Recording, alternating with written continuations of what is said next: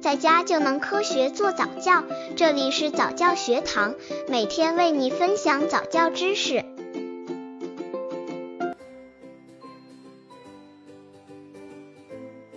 七至九个月宝宝早教动作能力训练方案。宝宝七个月啦，此时小家伙已经能够咿咿呀呀的跟您进行对话了。有的小宝宝甚至可以靠着东西坐着，而且越来越不老实了。有的宝宝甚至不再满足躺和坐了，他会要妈妈扶着两个小胳膊，试图站起来。如果放他在腿上，他会不停地跳动，像个小皮球一样弹来弹去。这个阶段也是最辛苦的阶段。刚接触早教的父母可能缺乏这方面知识，可以到公众号早教学堂获取在家早教课程，让宝宝在家就能科学做早教。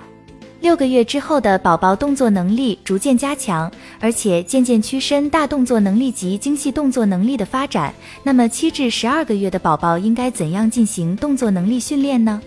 其实每个月份宝宝的动作能力发展重点都是不同的，收集了相关内容，并制定了一份详细的七至十二个月宝宝动作能力训练方案，希望可以帮助到各位新手妈妈们哦。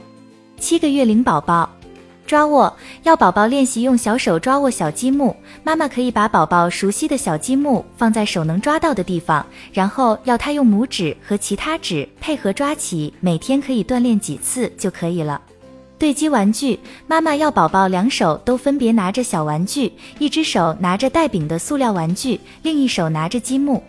也可以选择其他宝宝小手艺抓握的东西，然后敲击出声。妈妈可以适当的鼓掌以示表扬，可以多选择几种不同质地的玩具，然后可以敲击出不同的声音。这种训练方法可以促进宝宝手眼耳脑感知觉能力的发展。八个月龄宝宝。精细捏取，八个月龄宝宝的捏取动作上要求更加精细，注意选择较小的物品，如小糖豆、大米花等。刚开始要宝宝用拇指、食指扒取，然后慢慢发展用拇指和食指相对捏起，每日可训练几次。另外，这个游戏需要妈妈或者家长全程陪同，避免他将小物品塞进口、鼻腔噎而发生危险。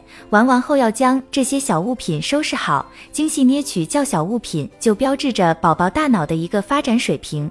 增强食指技巧，需要锻炼宝宝用食指深入洞内勾取到小物品，比方可以在棉被或者睡及袋有破缝的地方勾出棉花，它可能会放嘴巴里面填，妈妈可是要小心哦。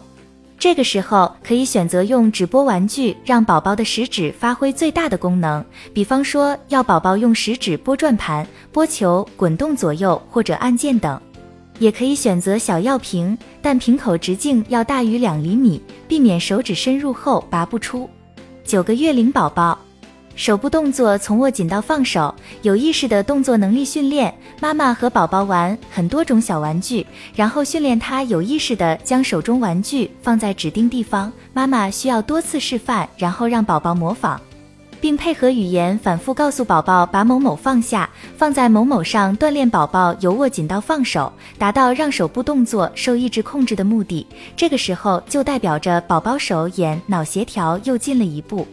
精准投入动作，宝宝能够将手中玩具放下及宝宝手部动作可以从抓紧到松手的能力熟练后，妈妈就要训练宝宝玩不同大小的玩具，然后将这些小的玩具投入到大的窗口中，也可以训练宝宝把积木摆放在盒子里面。注意要反复练习。理解物体滚动概念，将圆柱体的滚筒，比如饮料瓶等放在地上或者大床等比较空旷平坦的地方，然后要宝宝用两只小手推动向前滚。等到宝宝熟练这一动作之后，妈妈可以指定地点，要宝宝去推动滚筒放置。如果做对了，妈妈需要给出小小的表扬哦。在练习中，慢慢让宝宝认识并理解圆柱物体能够滚动的概念。